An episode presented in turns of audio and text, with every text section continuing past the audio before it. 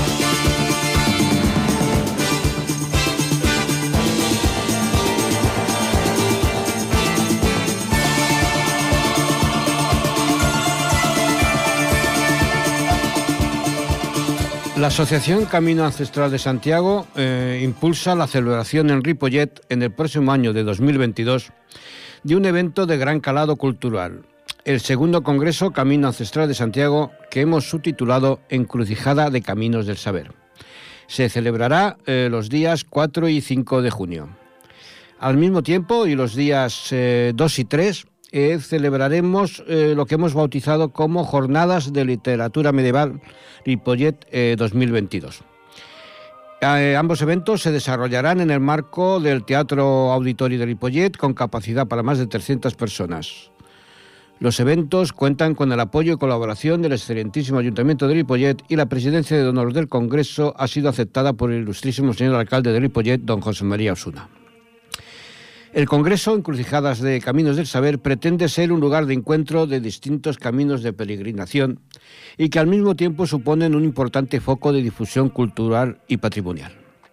En estos momentos nos han asegurado la asistencia conferenciantes de los caminos de Camino Ancestral de Santiago, Caminos de Sefarat, Vía Francígena, Camino del Grial, Camino de la Virgen de Guadalupe, Camino Lebaniego, Camino de la Lana, Camino de la Veracruz de Caravaca, Camino de Olaf, Camino de los Reyes Magos y estamos pendientes de que nos confirme su presencia eh, los representantes del Camino del Cid.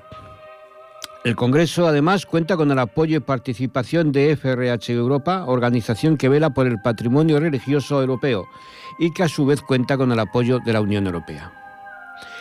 En los próximos eh, programas vamos a ir desgranando cada uno de estos caminos que general son todos conocidos, pero que yo creo que puede ser muy interesante conocerlos más en profundidad. Y a partir del, programa, del, próximo programa del mes de noviembre iremos entrevistando a un representante de cada uno de los caminos. Comenzaremos entonces con el camino de la Vera Cruz de Caravaca, que es uno de los que personalmente más me, digamos, más me gustan, ¿no? Porque ya lo visité de muy joven, la, la Cruz de Caravaca, en Murcia y a partir de ahí, pues la verdad es que siento una cierta predilección por la cruz y evidentemente por el camino. La cruz de Caravaca es un lignum crucis, es decir, eh, posee un pequeño trozo de la cruz donde Cristo fue crucificado. La leyenda del milagro de la cruz se sitúa en el año 1231. Dicen que estando preso de los musulmanes, entre muchos miles, el sacerdote Pérez de Chirinos fue obligado a oficiar misa pero el sacerdote se negó a continuar con aquella misa pues faltaba una cruz. Y entonces entraron por la ventana dos ángeles, portando un linum crucis. Algunos sitúan el hecho el 3 de mayo de 1232. A raíz de tan milagroso acontecer, el rey Zaid se convirtió al cristianismo. En 1981, Juan Pablo II concede el nuevo año jubilar a Caravaca de la Cruz. Y en 1998 eh, se procede a la concesión in perpetuum. En Caravaca se puede ganar el jubileo, como es habitual cada siete años, y el próximo será en 2024.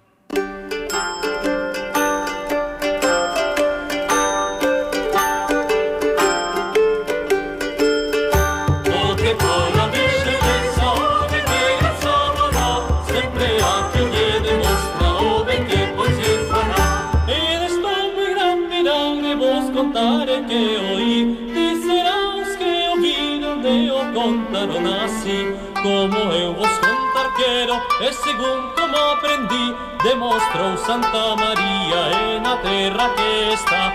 Muy preto polos mares do gran que acorre alrededor Da terra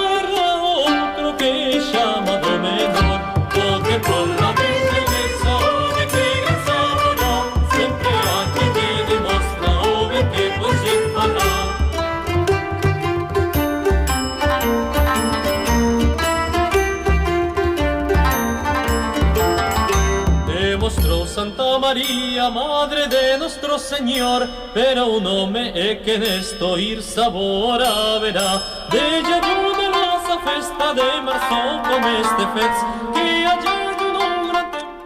Bien, otro de los caminos que estará representado en este congreso es lo que se conoce como el Camino del Grial. Los que siguen este programa recordarán que hace unos meses tuvimos a Ana María, a la doctora Ana Mafé, que nos hablaba del Santo Grial, más que nada su historia, su tradición, eh, su leyenda y su posibilidad de que realmente sea el cáliz que tenemos en la Catedral de Valencia. Eh, según la tradición, la sagrada reliquia del, del, Grial partió desde la ciudad santa de Jerusalén con una comitiva de personas muy cercanas a Jesús, dirección a la capital del imperio, Roma. Allí permaneció oculta entre la comunidad primitiva de paleocristianos porque eran perseguidos a sangre y fuego por los romanos. Teniendo en cuenta el gran valor histórico y cultural que significa el Santo Grial, su actual localización en la ciudad de Valencia, así como su largo peregrinaje por el imaginario medieval, eh, recorrer la geografía, la geografía que siguió esta extraordinaria reliquia en la península ibérica supone descubrir un increíble patrimonio histórico y cultural hasta el momento inédito.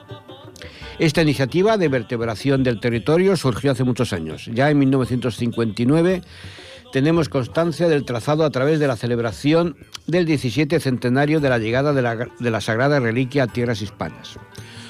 Rutas del Santo Grial fue el nombre que desde la Catedral de Valencia se estableció para su recorrido. El camino que fue promocionado desde el gobierno central con base turística eh, fue la ruta jacobea, quien hasta la fecha conforma el principal recorrido de peregrinación. En el año 2002, gracias al impulso del Instituto de Estudios Valencianos, la gestora turística del, Real Panteón Monasterio de San Juan de la Peña, la Real Hermandad del Santo Cáliz, la Hermandad de Caballeros de San Juan de la Peña y la Cofradía del Santo Cáliz de Valencia, se crea una asociación nacional de carácter civil. Esta unión de sinergias propicia el trazado histórico que se ve arropado por la Asociación Cultural El Camino del Santo Grial, asociación sin ánimo, sin ánimo de lucro encargada de difundir y velar por la consolidación de este maravilloso camino desde la armonía, la concordia y la paz entre los pueblos. El camino del Santo Grial, ruta del conocimiento, camino de la paz, sigue el itinerario que según la tradición recorrió eh, la reliquia en, en la península ibérica.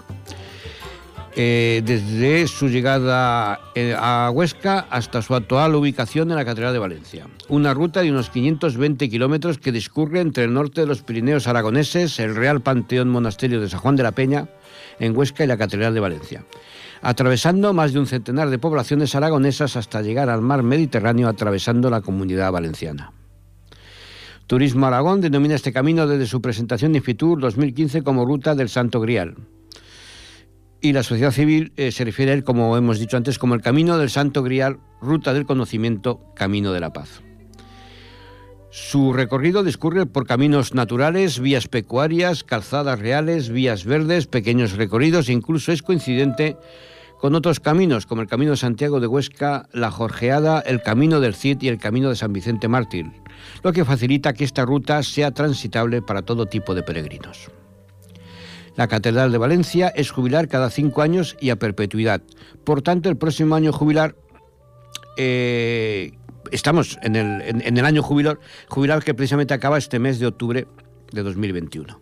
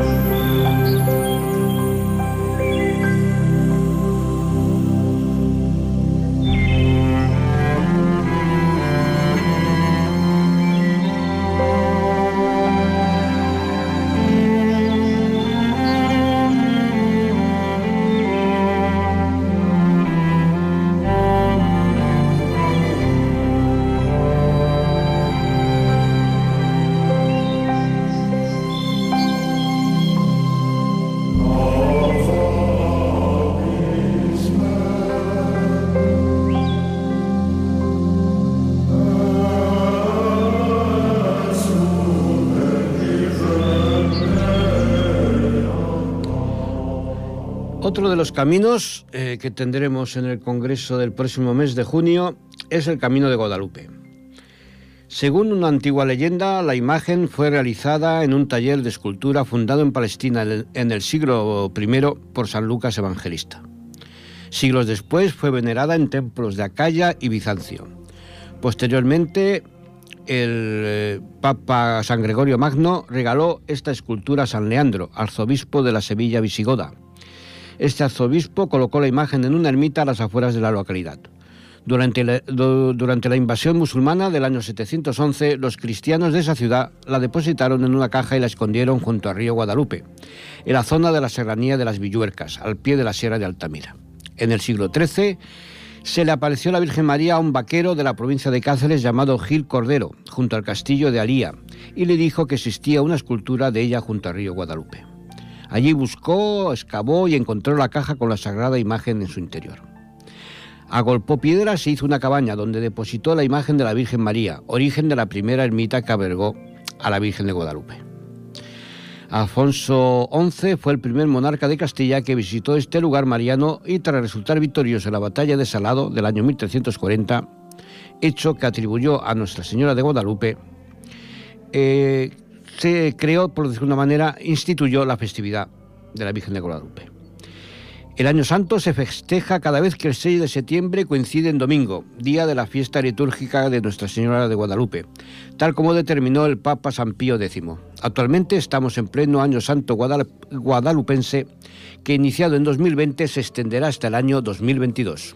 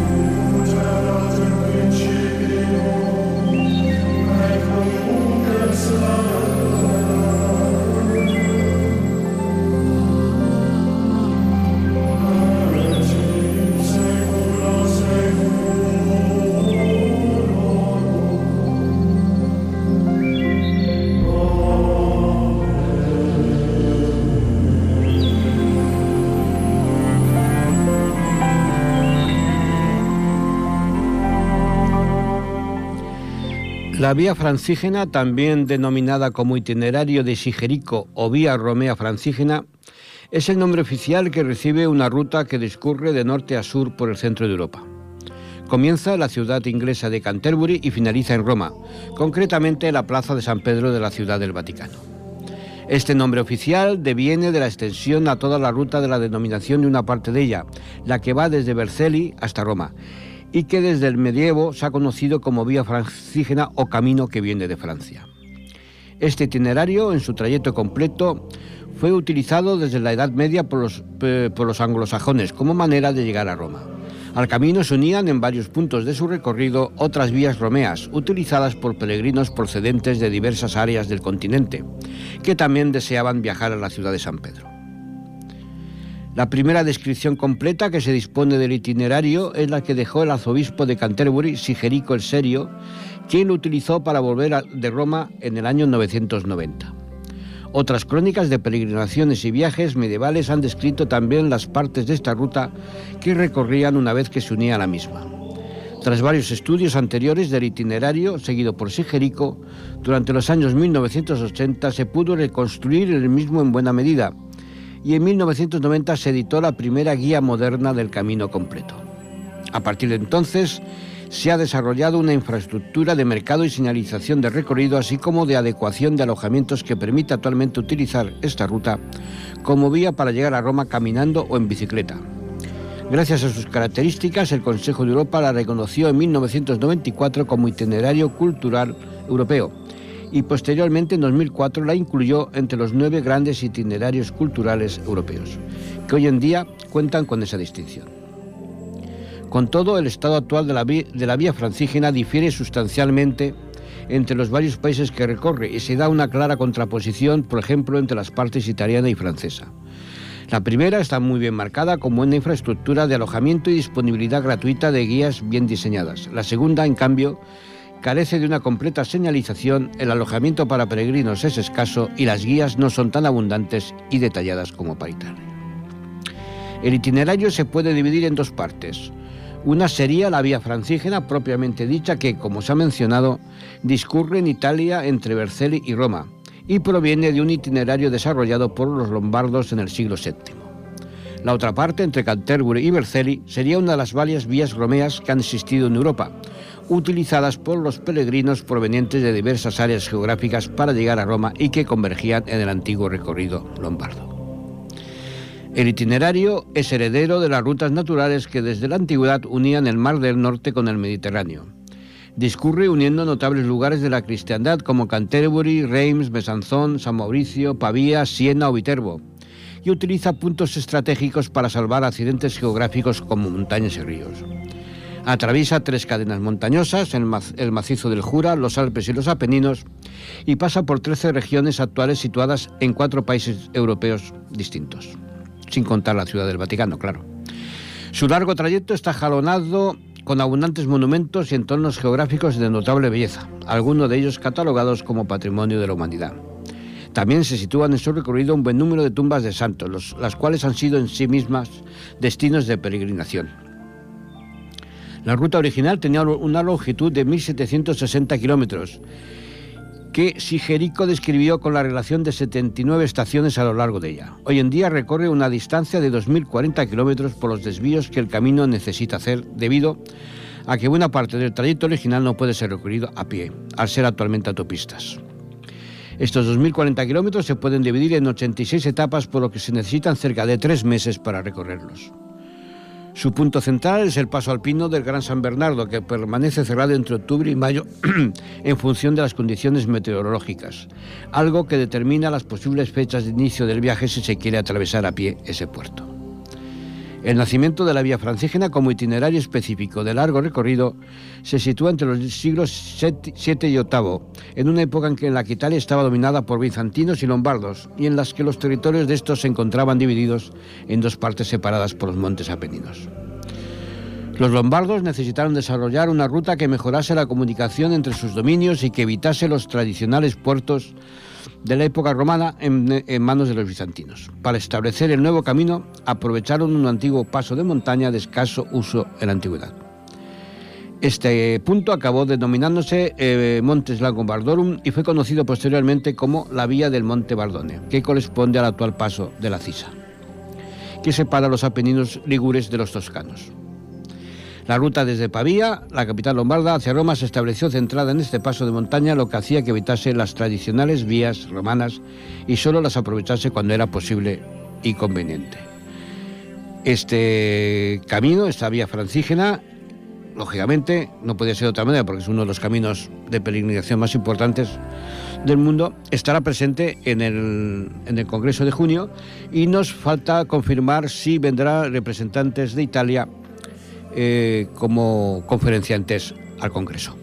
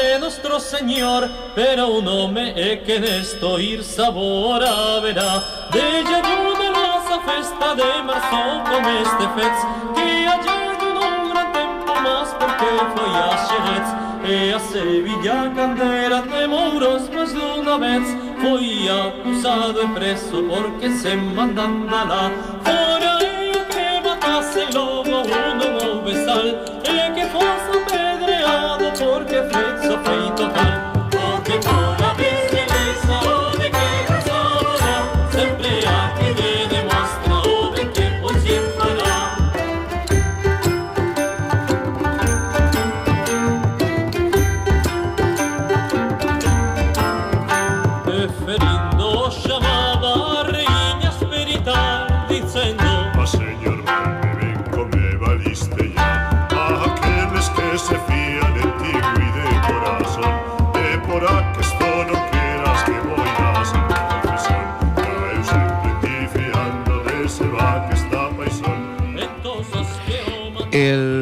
Congreso Encrucijadas de Caminos del Saber eh, queremos eh, que sea como ya significa la palabra encrucijada, un encuentro entre, eh, entre varias culturas, varias religiones, que cada uno aporte su punto de vista, su cultura, su tradición. Y no podía faltar, lógicamente, en un congreso así, la red de juderías de España.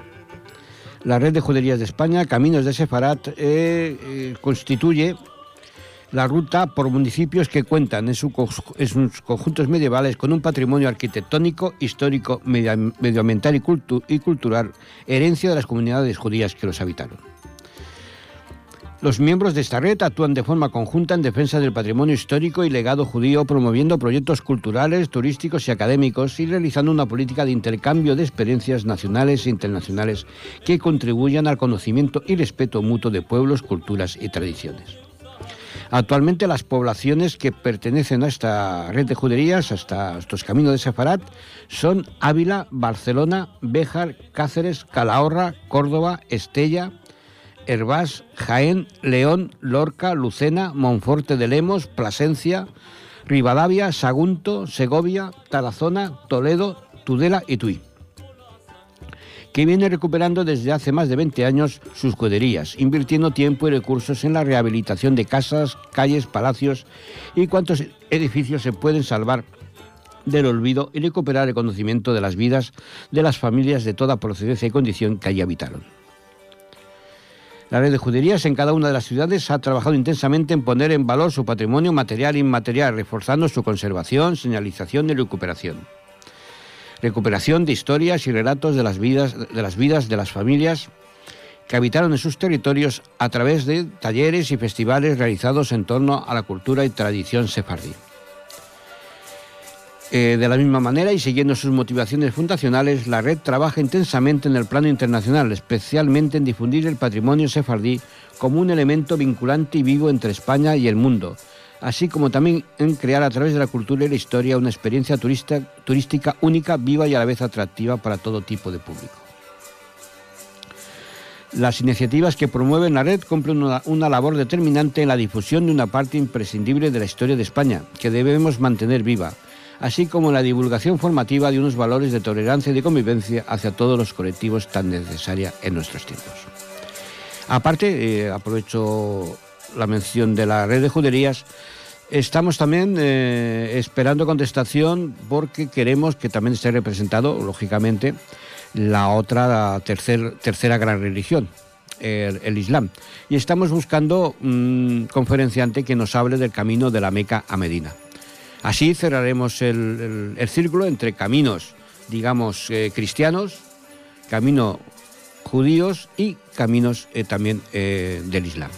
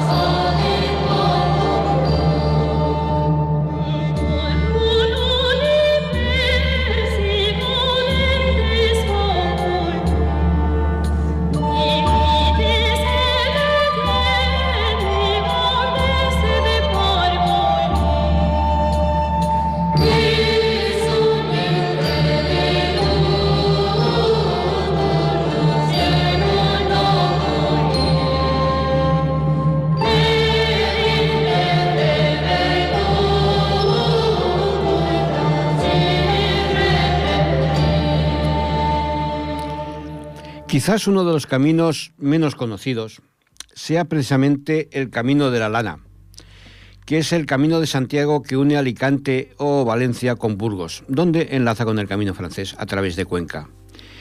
Sigue antiguas veredas vinculadas a la ganadería y al comercio, en especial al de la lana, de ahí su nombre.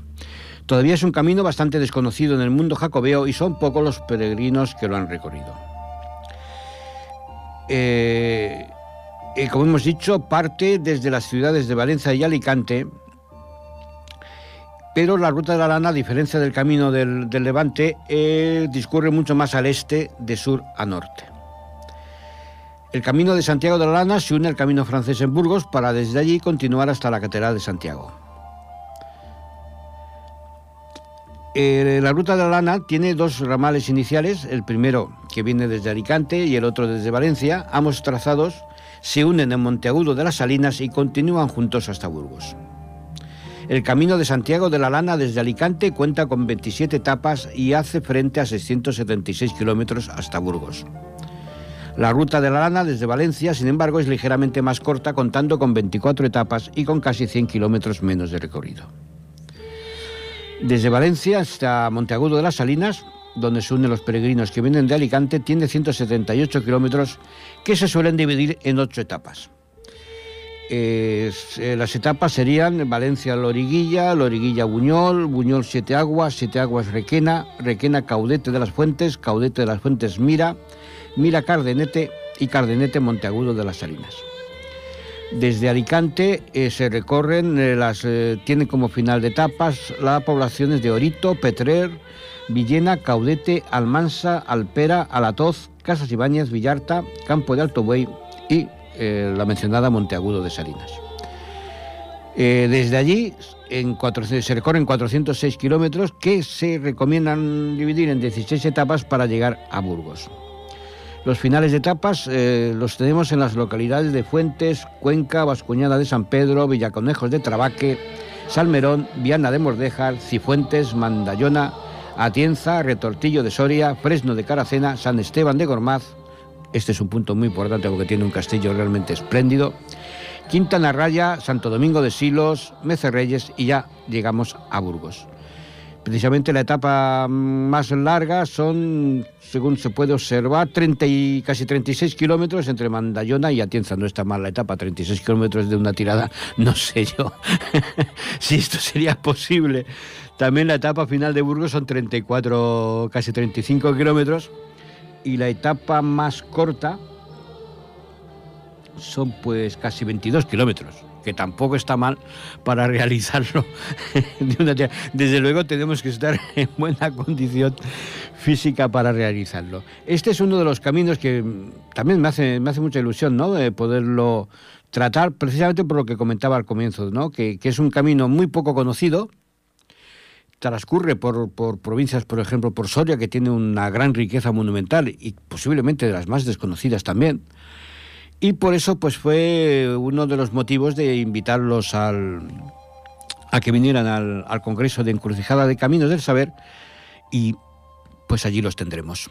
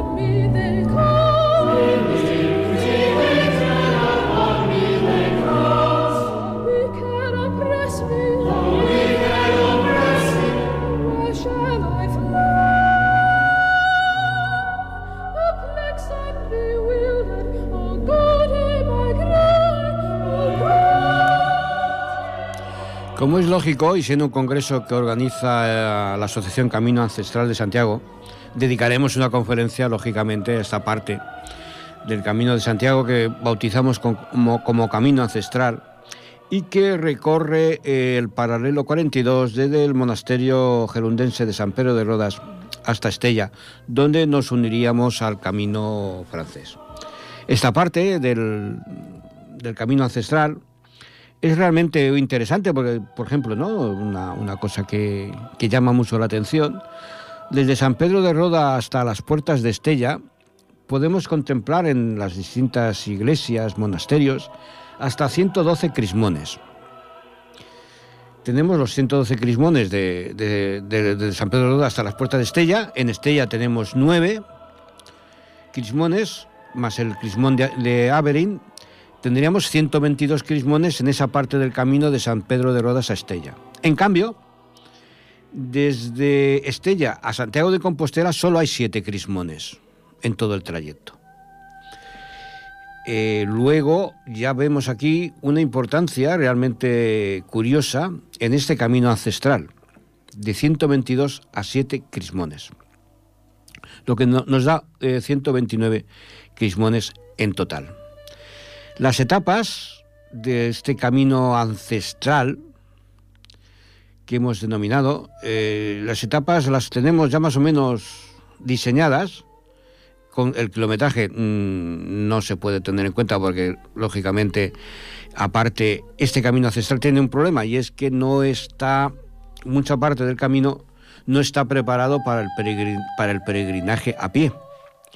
Entonces, de momento, la idea eh, ya cuando parece que, todo el tema del COVID empieza ya un poco a disiparse y ya se puede viajar más y se puede recorrer eh, localidades y, provincias, eh, de momento la, hemos diseñado como para ser hecha en coche o en autocar porque evidentemente el kilometraje pues es un poco amplio.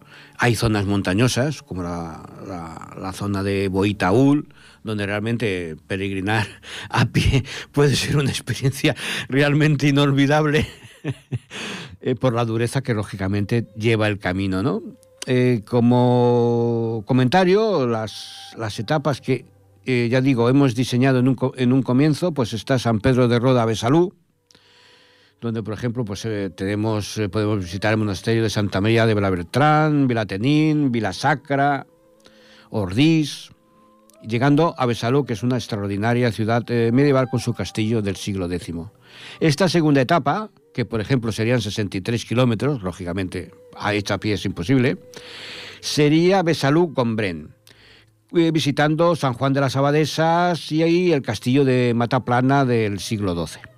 La tercera etapa nos llevaría de Gombrén a Yes, pasando por la localidad de Bagá, que es uno de los, digamos, temas más controvertidos de la historia, porque hay historiadores que dicen que el, origen de la, del temple, de la familia eh, de Hugo de Pains, no sería eh, Hugo de Pains, sino sería la familia Pinós, de la localidad de Bagá que data del siglo, del siglo XIII, la iglesia, y está en plena ruta de los hombres buenos, la ruta de los cátaros. La cuarta etapa nos llevaría hasta Sor, allí podemos comprar lotería por si hay suerte, y visitaríamos el castillo de Toluriu y la Seo de Urgel, que dice la leyenda que fue fundada en el año 1600, perdón, 1699 a.C., nada menos que por Hércules el egipcio y conserva una extraordinaria catedral de Santa María, consagrada en el año 893. Lógicamente, la Virgen es negra. La quinta etapa nos llevaría hasta Taúl, donde, bueno, los que conozcan la zona no hace falta hablar de la cantidad de iglesias románicas eh, bellísimas que, encontramos en el, Valle de Boí. Nada menos que nueve iglesias eh, románicas. En muchos sitios es una de las etapas que tienen más, más crismones, en Alós, en Arreu, en Cap d'Aran, en Salardú, en Una, en Garós, lo que marca también una, etapa importante. La sexta etapa nos llevaría hasta Castejón de Sos, donde también tenemos abundantes crismones, 6, 9, 10, 11, bueno, prácticamente casi 20 crismones en esta ruta de 60 kilómetros que nos lleva desde Taúl a Castejón de, a Castejón de Sos.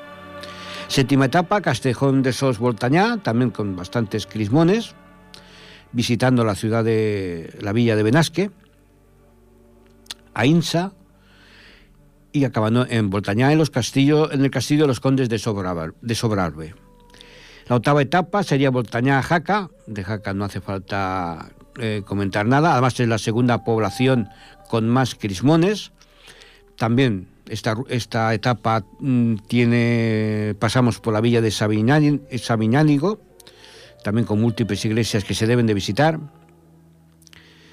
La novena etapa nos llevaría de Jaca al monasterio de Leire, también con abundantes crismones. Pasaríamos por la Santa Cruz de las Heros, eh, San Juan de la Peña, donde se dice que se custodió el grial, como hemos comentado antes, y donde en un principio había una ermita dedicada a San Juan Bautista. Cuenta nada menos también San Juan de la Peña con seis crismones.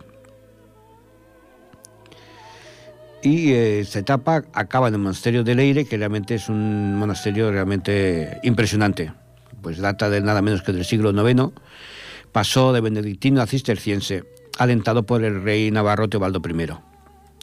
La décima etapa ya nos llevaría hasta Estella. Y vuelvo a repetir, son etapas de mucho kilometraje, no son etapas para hacerlas a pie.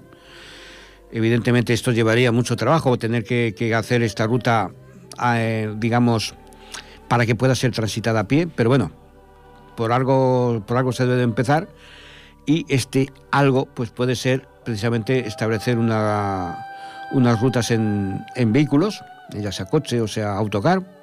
Estamos intentando a ver si hacemos una primera eh, excursión desde San Pedro de Rodas hasta Estella. Estaba programada para el año 2020, pero bueno, ya sabemos todos que con la pandemia, pues todos estos proyectos acabaron quedando en el olvido. Esta décima etapa, como digo, nos lleva ya hasta Estella, pasando por Sangüesa, por Ujué, que también tiene una, iglesia que, que debe verse, Eunate, toda también su controversia de si fue templario o no. Yo creo que lo menos importante es si fue templario o no, porque realmente solo con ver el, templo ya, ya, es suficiente, ¿no? Puente de la Reina, Olcoz, que es el espejo de, Unate, la famosa leyenda de que la... Bueno, no es leyenda, es realidad, ¿no? Que la portada de Olcoz es una copia de la, de la portada de Unate, pero invertida, como, como si fuera un espejo, ¿no? Y acabaríamos en Estella para que es una ciudad realmente monumental. Bueno, los que me habéis escuchado ya, sabéis que, ya sabéis que es una de mis debilidades, ¿no? En Estella ya haríamos una undécima etapa porque eh, estamos ultimando lo que hemos llamado oh, la adaptación del juego de la oca, que lo hemos llamado el juego de los crismones. Un día ya lo comentaremos, ¿no? Porque el juego de la oca realmente es iniciático, pero iniciático en un sentido bastante sorprendente, que ya lo comentaremos. Allí se, digamos, llevaríamos a cabo una, etapa solo en Estella, visitando las iglesias que tienen sus climones, eh, siguiendo el orden, porque las, iglesias que tienen crismones en Estella eh, forman eh, el dibujo, si lo llevamos a un plano, el dibujo coincide con la constelación del boyero. Es una cosa curiosa, pero bueno, también es algo que que es digno de, tener en cuenta, digno de estudio, y que en esta etapa pues lo veríamos in situ, sobre, sobre, sobre la tierra, ¿no? Eh, habría una duodécima etapa que nos llevaría a Averín, la encomienda templaria de, que está a pocos kilómetros de Estella, que también tiene un crismón, y este sería el camino, digamos, ancestral desde San Pedro de Roda hasta Estella. Como digo, un camino diseñado de momento para vehículos por su largo recorrido, porque la etapa más larga creo que son 93 kilómetros, que es precisamente la última. Que bueno, lógicamente se puede acortar para hacerlas, eh, sería posible eh, hacer un kilometraje a pie, pero hay mucha, mucha de la zona no está preparada para peregrinos de a pie, porque además también falta, lógicamente, alojamiento de peregrinos un peregrino, claro, si lo vamos a mandar de hotel en hotel, al final el peregrino o tiene mucho dinero o no puede, o no puede acabar el camino, ¿no? Pero bueno, vamos, ya hace unos años hubo un intento de, revitalizar esta zona, pero yo creo que eso, ¿no? Que el primer problema que nos encontramos es el, el alojamiento y después que hay zonas que donde realmente recorrerlas a pie, como puede ser el, valle de, de Boí, realmente estamos hablando de unas alturas bastante, bastante importante. Pero bueno, eh, lo presentaremos en cierta manera en este congreso, este camino ancestral. Eh, vamos a intentar a ver si también invitar a la Generalitat de Cataluña para que se una a este congreso y aunque no sea como camino ancestral, también revitalizar un poco esta zona, porque digo, porque es muy importante. es que simplemente por, por, por el, patrimonio artístico que tiene, por esos 122 crismones. Estoy tentado hasta llamarlo la ruta del crismón, ¿no? Porque realmente yo creo que, es importante. Pues bien, yo creo que, por hoy eh, ya está bien. La próxima, en el próximo programa ya entrevistaremos Está previsto que entrevistemos a, un representante de la Fundación de la Veracruz de Caravaca, que nos hablará pues, del, camino y de, lo que se pretende y, qué podemos ver en ese camino. E añadir, por cierto, que en representación también del, Camino de Guadalupe, que pertenece al Arzobispado de Toledo, tendremos algún miembro de este arzobispado en en el Congreso, porque ya me lo han confirmado. Eh, por lo tanto, yo creo que puede ser un evento cultural importante y bueno, que por lo menos eh, se hable de Ripollet como un centro cultural y bueno, y por qué no, en un futuro seguir desarrollando más congresos. Pues nada más. Ha sido como siempre un placer estar en estos micrófonos, darle las gracias al señor Puy a los mandos técnicos y a ustedes y a vosotros por escucharme. Muchas gracias.